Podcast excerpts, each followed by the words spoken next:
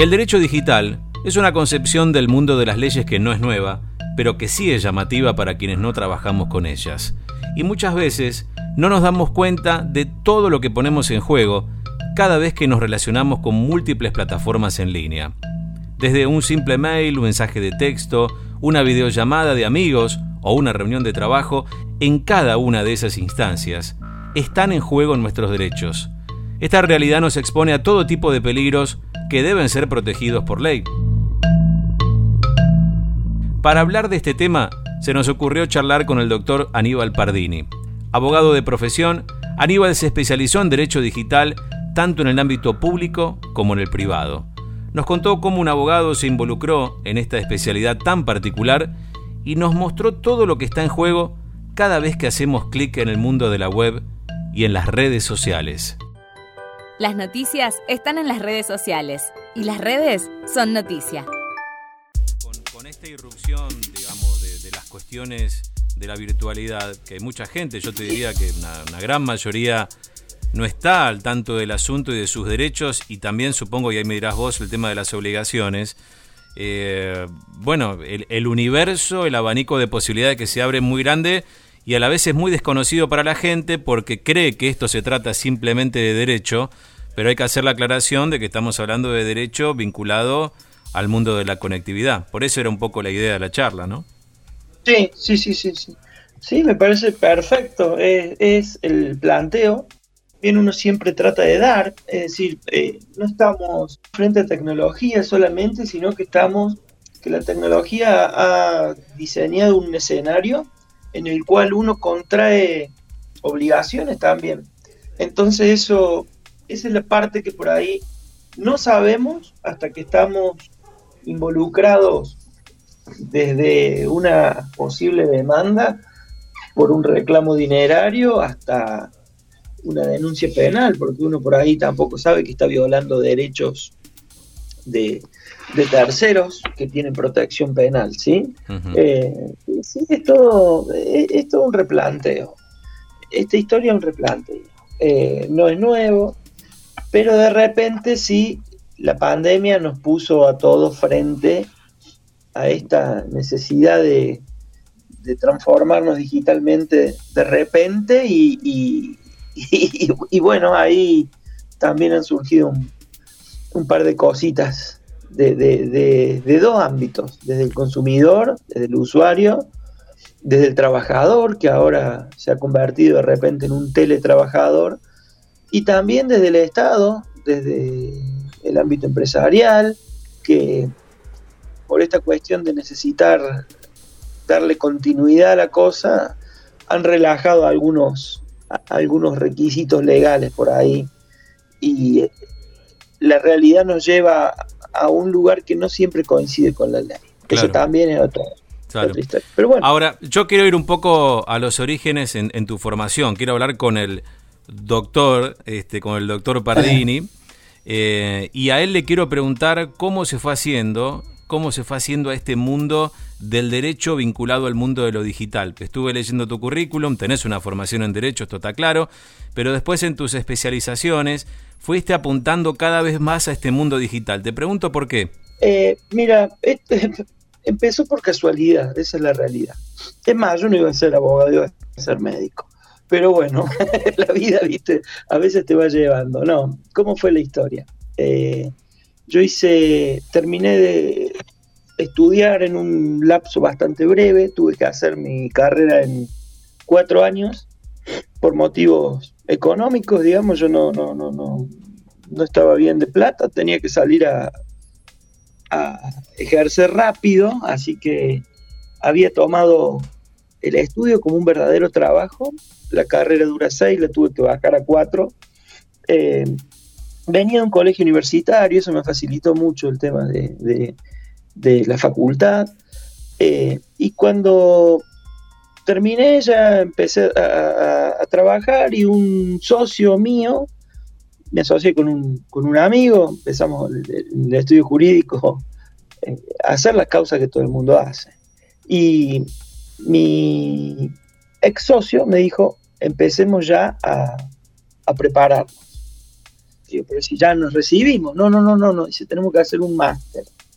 Y ahí es que empecé el máster de la Universidad Austral, evidentemente becado, porque no, no, tenía plata para hacerlo.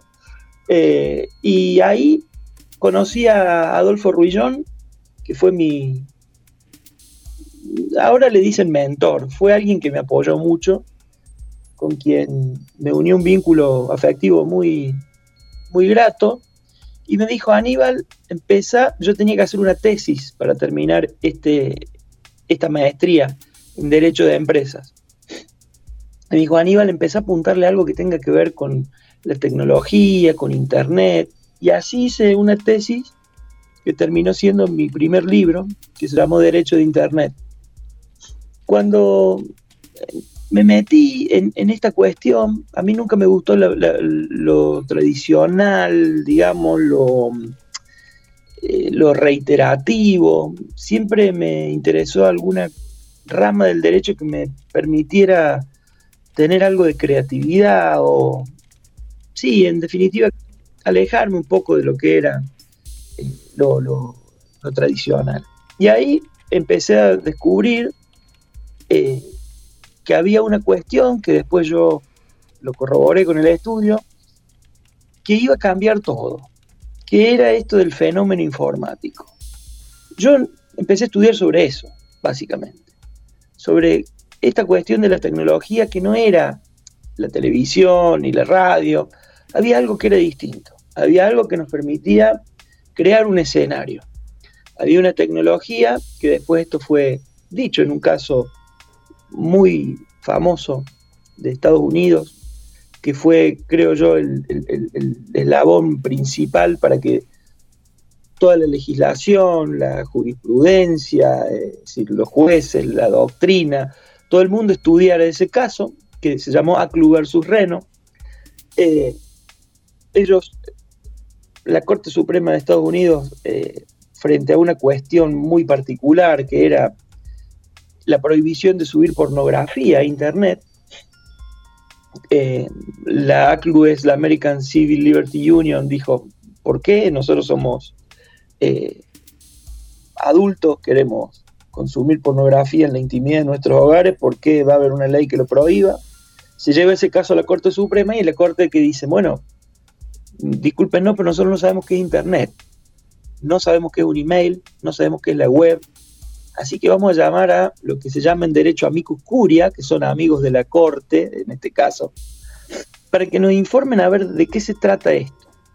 Bueno, hay una serie de audiencias eh, preliminares, preliminares previo, digamos, al fallo, en la cual los técnicos de distintos eh, extractos les van comentando a los jueces de qué se trata la tecnología, qué es la web, qué es Internet, qué es un email, cómo funciona.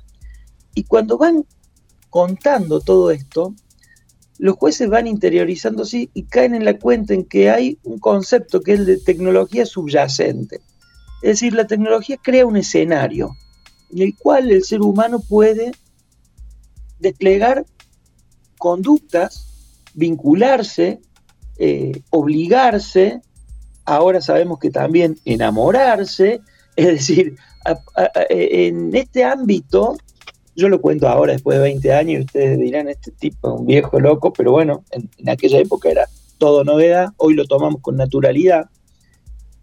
Y este fenómeno informático a mí me llevó a ver que eh, había que estudiar o repensar el derecho. Ese fue mi, mi, enamoramiento con esta cuestión. Dije, bueno, evidentemente va a cambiar el derecho. Esto no es la televisión, Internet no es la radio. Acá hay un espacio, hay un ámbito, hay un escenario en el cual la gente va a poder hacer absolutamente todo menos tocarse. Y en ese absolutamente todo hay una personalidad eh, del hombre que está eh, forjándose, que está desarrollándose y que también necesita protección del derecho. Entonces, lo que plantea esta, la, tecnología del derecho es la necesidad de ser revisado. O sea que nosotros tenemos, nuestro esquema normativo tiene eh, una fuerte raigambre en lo que es el derecho romano. Y conceptualmente no había tenido un quiebre desde 2500 años a esta parte, como lo tuvo a partir de la llegada de la tecnología, porque el hombre se manejaba en una eh, dimensión eh, con una tríada, alto, largo, ancho, es decir, en un espacio, un territorio determinado, con un esquema temporal determinado, nuestro código eh, nos enseña cómo contar los plazos, cómo contar el tiempo, y todo esto se había quebrado. Desde la llegada de la tecnología yo podía estar como estamos ahora, yo no sé dónde estás, Diego, pero por ahí vos estás en China en este momento y eh, para mí es un día y para vos ya es otro, y en vez de hacer esta nota estamos celebrando un contrato. Eh, digo, esta cuestión para el derecho no es menor. ¿sí? Eh, entonces, bueno, ahí empecé a, estudiar distintas, distintas implicancias que podía tener esto en, en, la tecnología en el derecho. Empecé por la cuestión de la web, eh, por internet, después seguí con el tema de los datos personales y bueno, lo último, digamos que a lo que me estoy, después pasé muy fuertemente por firma digital y ahora ya me estoy encargando más de la cuestión de la transformación digital. Es decir, creo que hay que acompañar a los procesos de, cambio, de digitalización, de transformación digital, en su rediseño, también desde lo jurídico. Y a eso es lo que estoy puntualmente dedicándome con mucha pasión. Eh, bueno, eh, eh, ese ha sido, digamos, mi, mi, vinculación con esta cuestión tecnológica. A partir de una maestría, descubrí un tema y nada, y acá estamos.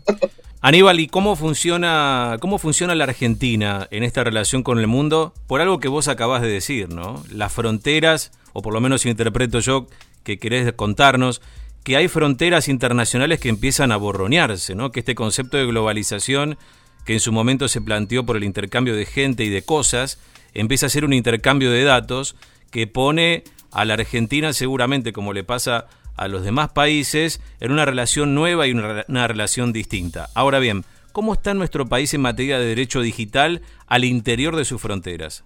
Bien, eh, bueno, acá hay que ver, a ver, hay un movimiento eh, que evidentemente también está polarizado, Europa por un lado, Estados Unidos por el otro, eh, con distintas concepciones, ¿sí?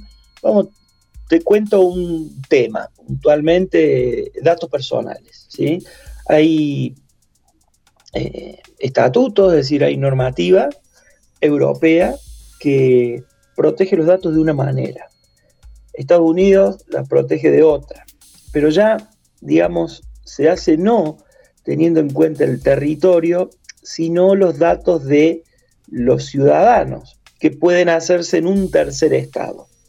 Es decir, ya la barrera del territorio no es lo que marca la mm, obligación de dar cumplimiento a una normativa, sino que esta obligación parte desde el tomar contacto con un dato determinado, ¿sí? Con lo cual hoy, por ejemplo, en Argentina hay empresas que están cumplimentando un reglamento general de protección de datos personales porque maneja datos de ciudadanos europeos. Entonces, esto implica que una empresa argentina eh, que tiene vinculación porque trabaja con, Europa tenga que adecuar su eh, manejo interno de datos para dar cumplimiento a una normativa europea. ¿Sí? Digo, estas son este es un ejemplito de cómo está eh, fundiéndose, mezclándose absolutamente todo. Ya no hay lo que pasa en Argentina y lo que pasa en el mundo. Estamos dentro de eh, ese, ese mundo y en tiempo real. Entonces, acá sí ha habido un par de, yo diría tres movimientos. El primero ha sido de armonización con normativa internacional. Y te voy a dar un caso firma digital. La firma digital, por ejemplo, eh, ha habido lo que se llama una ley modelo que la hizo Naciones Unidas. Naciones Unidas dijo a todos los países, eh, que forman parte, eh, señores, si van a legislar, tengan en, en cuenta estos cuatro o cinco puntos, de manera que si ustedes cumplimentan esto al hacer su legislación local, después todos tenemos una, legislación armónica y la firma digital emitida en un país puede llegar a tener valor en otro. ¿sí? Es decir, la idea era pensado en bloque, en, esta interacción más allá de los límites eh, nacionales. Eso se hizo y hoy por hoy eh, nosotros tenemos como distintos anillos de, validez de lo que es eh, la firma digital. Es decir, en Argentina, la de Argentina vale o tiene validez jurídica en lo que es Mercosur y países asociados. se puede celebrar convenios con Europa para tener validez recíproca, pero todo esto porque se ha respetado, digamos, principios mínimos de compatibilidad. Eh, eso, digamos, ha sido una corriente de armonización de legislación internacional. También esto en el tema de la persecución de delitos informáticos, eh, Argentina suscribió el convenio, de, adhirió al convenio de Budapest, con lo cual también ahí eh, digamos, responde esta línea de armonizar Argentina, insertándola en el, concierto del mundo a través de distintos tipos de tratados o eh, adhiriendo a modelos normativos. Eso por un lado. Evidentemente nosotros hemos tenido también que adecuar nuestra legislación interna. Esto ha sido de manera tal vez más espasmódica. Y voy a dar un ejemplo. Eh, antes se ha modificado el Código Penal en un par de oportunidades, pero la reforma más grande que hubo para adecuar e incorporar nuevas figuras fue la ley 26.388.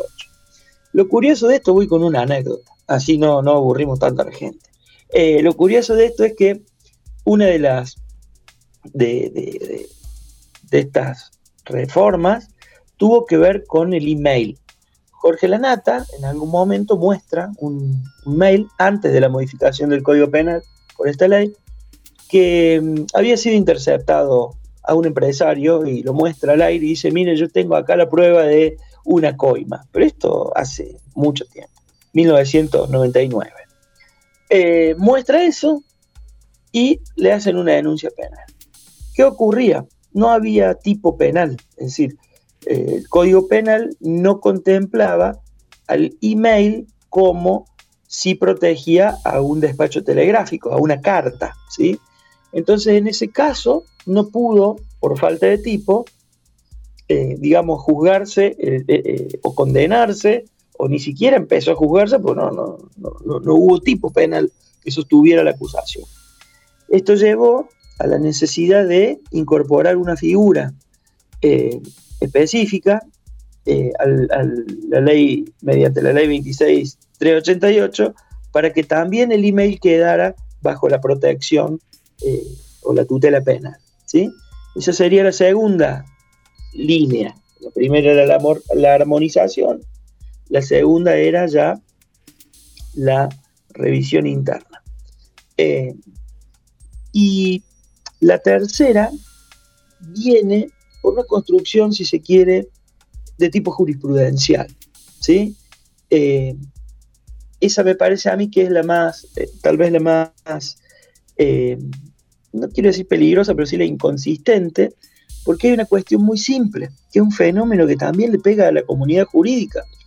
Hoy, quienes saben de tecnología o quienes vivencian la tecnología, no ocupan un lugar de decisión en las estructuras ni en las empresariales ni en las institucionales. Es decir, la aptitud decisional no va de la mano con el conocimiento eh, tecnológico. Por ahí tenés un juez que tiene 65, 70 años, que no sabe abrir un email, pero tiene que juzgar sobre un caso tecnológico.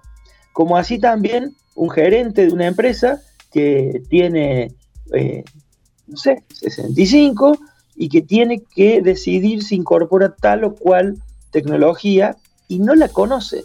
Pero tener un gerente de 30, o mejor dicho, tener un asistente de 30 que hace pelota el uso de la tecnología, es un maestro, el tipo utilizando la tecnología, pero no tiene la capacidad de decidir. Es decir, en este caso también al derecho, el derecho no es ajeno, a este fenómeno en el cual los chicos están enseñándole a los grandes. Es decir, los chicos saben más de tecnología que los grandes. Lamentablemente, la decisión muchas veces está en poder de los grandes, con lo cual no siempre son las más adecuadas. Así tenemos casos o solución de casos que no son eh, o no han sido las más eh, adecuadas, pero bueno, eh, esto también se ha ido revisando con el tiempo. Estamos en un proceso, estamos en un proceso. Y después, bueno, hay, una cuestión que es la que a mí sí me interesa, que yo siempre eh, la inauguro con esto cuanta charla doy. Eh, y es esta cuestión del el mundo digital versus el mundo real. Algo que hasta ah, muchos profesores lo dicen, sí, bueno, porque el mundo real y el mundo virtual. Y yo creo que estamos en un punto, Diego, en el que el mundo es uno, ¿sí? Es decir, no hay dos mundos, uno real y uno virtual. Y yo creo que la pandemia nos puso esa realidad frente a nuestros ojos. El mundo es uno. El hombre sí puede tener o puede moverse o puede eh, adquirir eh, derechos, contraer obligaciones en una dimensión o a través de una dimensión virtual o a través de la tecnología. Pero eso también forma parte de su realidad. Y mira qué curioso. Antes estaba, en la época de los romanos, el tema del habeas corpus, desde aquella época, digamos, desde, eh, la necesidad de dar con un cuerpo, ¿sí? es decir, la, personalidad del hombre llevada a su corporeidad. Hoy tenemos lo que se llama el habeas data, y esto no es una casualidad, es decir, nuestra personalidad no termina en nuestro cuerpo, ¿sí? nuestros derechos y obligaciones no terminan en nuestro cuerpo. Hay una dimensión a partir de la cual nosotros estamos forjando una personalidad de tipo virtual, ¿sí? Pero esa no es una personalidad paralela, forma parte de nuestra realidad. Esto que te cuento también ha sido eh, parte de un fallo muy importante eh, que le ha puesto un límite a Google, ¿sí? En lo que se llamó el derecho al olvido.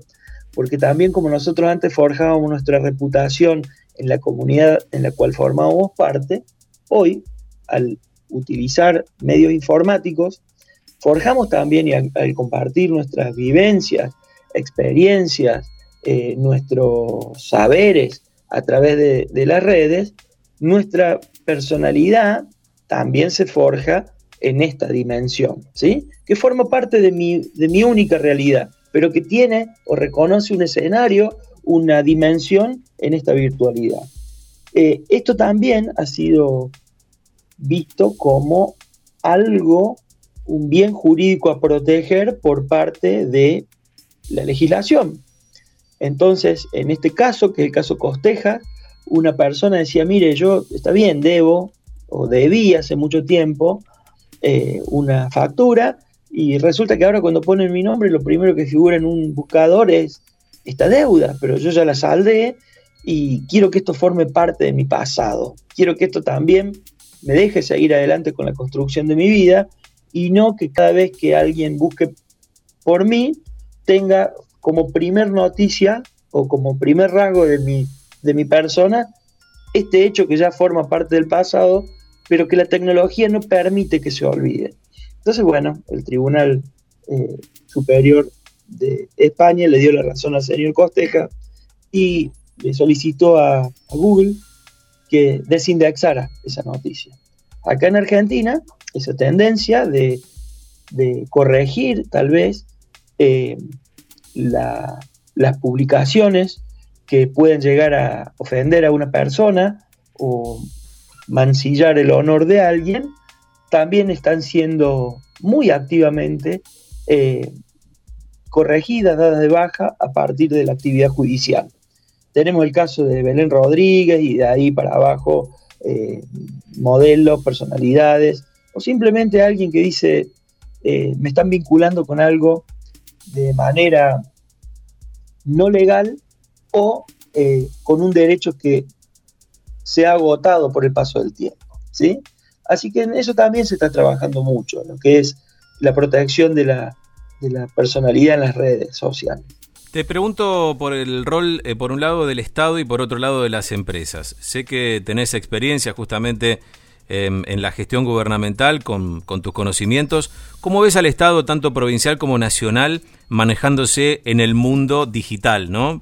yo sé que recién hiciste la aclaración de que los mundos reales y virtuales son prácticamente lo mismo, pero estoy seguro que, que por otro lado el Estado y también muchos todavía tenemos una concepción binaria del asunto. ¿Cómo ves al Estado en la preservación de los derechos nuestros y del ejercicio de su función a través de plataformas virtuales? ¿no? Lo pregunto sobre todo porque estamos viviendo un momento en el cual la, la relación que tenemos con el Estado tiene mucho que ver con justamente con estas plataformas virtuales, como por ejemplo ni más ni menos que sacarnos el permiso para poder circular.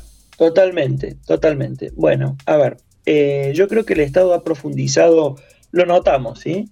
Esta, esta relación que existe con el, con el administrado, que hoy por hoy en algunos casos está a solo un clic, ¿sí? Eh, es una relación muy delicada la del Estado con el administrado, por una cuestión muy simple. Para el ejercicio estatal, para el ejercicio, perdón, de su, de su función estatal, del servicio de gobierno, Em, el Estado simplemente te pide tus datos. No hace falta ningún tipo de consentimiento. ¿sí? Y esto puede llevar a situaciones de abuso. Tanto en los datos que recaba como en el uso que se hace de esos datos. Estuvo en el tapete el tema de la aplicación eh, COVID, si utilizaba mal los datos personales, si no, si estaba bien que nos persiguieran o que supieran dónde estábamos. En fin, estas cuestiones van a ser, con esto vamos a tener que convivir, pero no tolerar. ¿Sí? Es decir, ¿podemos convivir con esto? Sí, pero no tenemos por qué tolerar. El Estado tiene que ser el garante de nuestros derechos, no quien los vulnere. Y yo creo que a, esta cuestión de, los datos, de la posibilidad de cruzar, de la posibilidad de obtener perfiles y demás, hay que manejarla con muchísimo cuidado.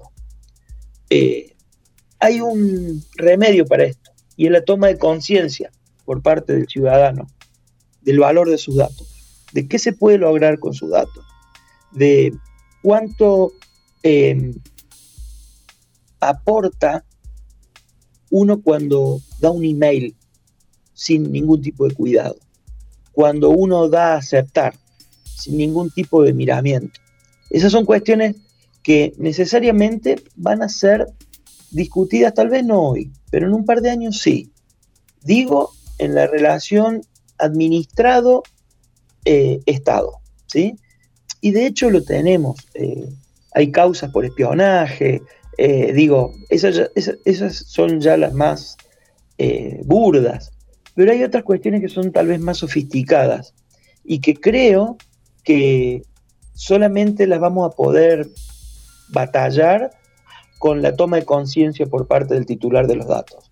Nosotros tenemos que tener en cuenta algo muy simple.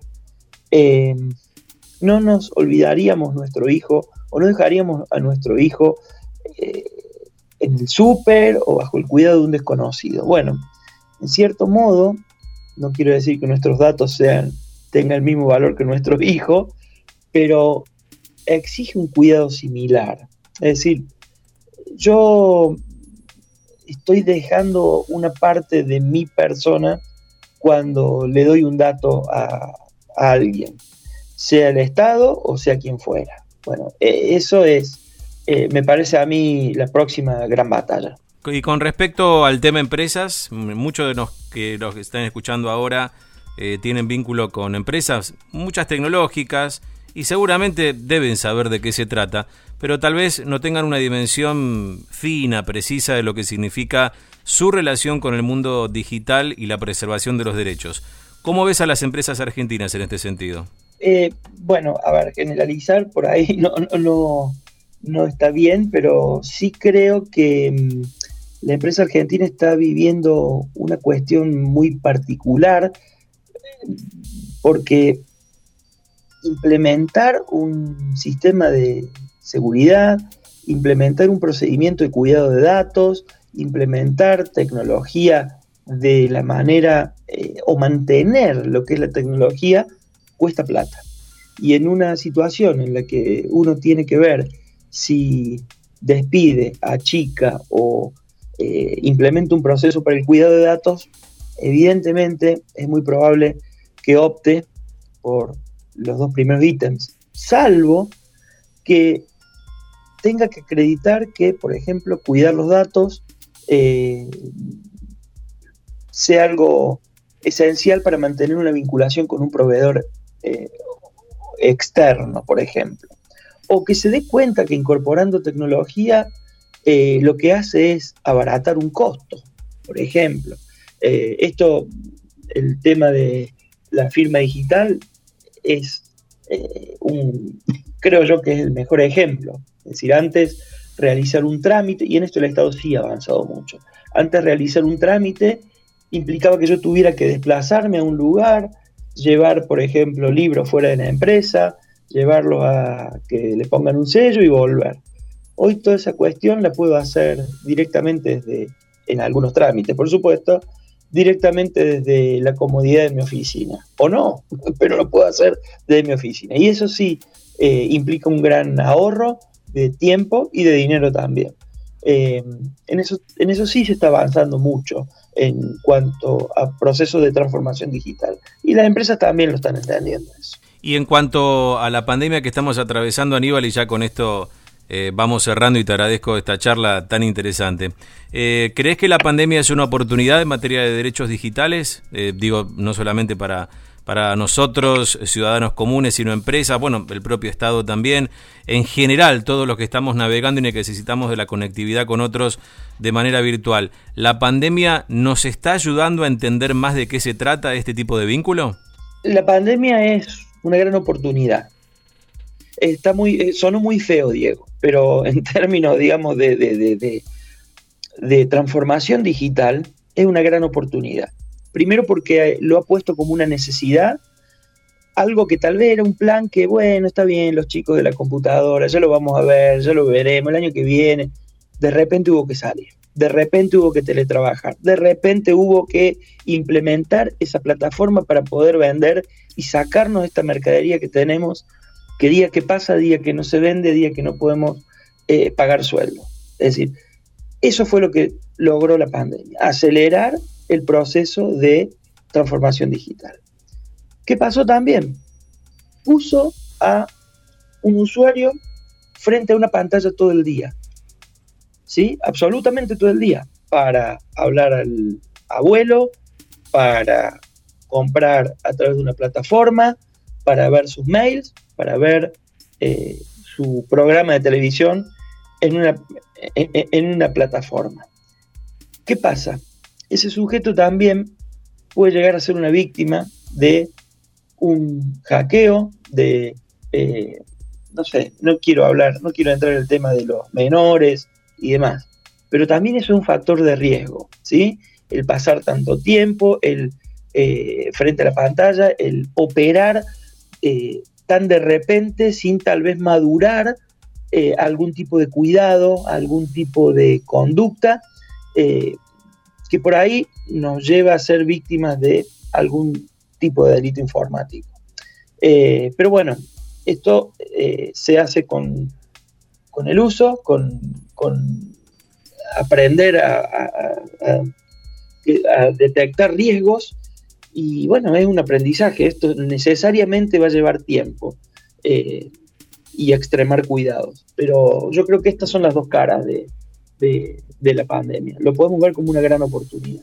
Eh, decía por ahí un, colega que antes no se animaba a poner su tarjeta de crédito para comprar a través de internet, no sé, este, un, algún equipo de audio, este, alguna nueva tecnología que estaba dando vueltas por ahí de, algunos cuantos miles de pesos y ahora pone la tarjeta para pedir empanadas. sin ningún tipo de, problema y de sospecha. Algo nos está cambiando en la cabeza y a paso rápido, ¿no? Sí, totalmente, totalmente.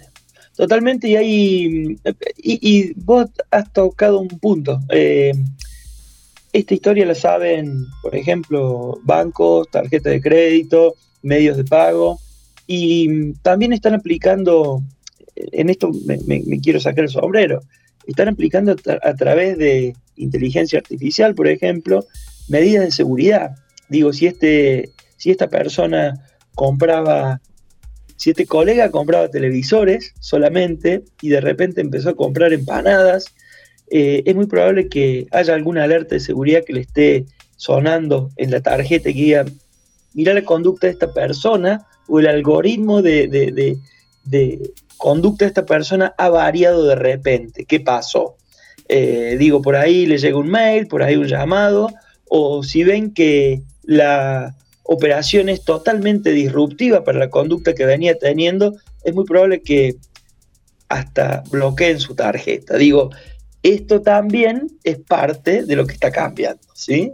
Aníbal, interesantísima la charla ¿eh? y escucharte fue realmente un placer, ¿eh? con mucho conocimiento, conocimiento organizado y a la vez me parece bajado un lenguaje que yo creo que los que escucharon todos entendieron. ¿eh? mira, si lo que me acaba de decir es lo más gratificante que he escuchado porque trato de no nombrar una sola ley. Creo que así tenemos que empezar a, familiarizarnos con esto, ¿sí? A, entender el fenómeno. y, ahora, y ahora seguir este a seguir formando y capacitando en asamblea. No, te pregunté al final de qué se tratan esto de las asambleas virtuales, ¿no? Muy sencillo. La gente tiene un, hay una norma que dice que no podemos reunirnos, pero las sociedades necesitan reunirse para decidir cómo siguen. Eh, en un exceso de ritualismo tal vez, las asambleas solamente se podían dar de manera presencial. Entonces se ha desarrollado una herramienta informática que respeta determinadas cuestiones jurídicas que hacen a que los participantes, tal cual como festejamos un cumpleaños por Zoom, digamos, eh, se pueda hacer una versión eh, arreglada a la normativa para reunirnos y en vez de festejar el cumpleaños, poder decidir sobre cuestiones que hacen a la marcha de nuestra empresa. En esto sí hay que garantizar que alguien pueda participar, que alguien pueda votar, que alguien pueda manifestar su opinión sobre un punto determinado. Eh, es una herramienta novedosa. Eh, esto es asambleadigital.com, eh, una plataforma en la cual uno puede ingresar y dar de alta a la empresa eh, que necesita, digamos, llevar adelante eh, una, asamblea, una reunión de socios. Y bueno, el sistema lo va guiando haciendo en el modo digital lo que uno hace normalmente en la sede de la sociedad.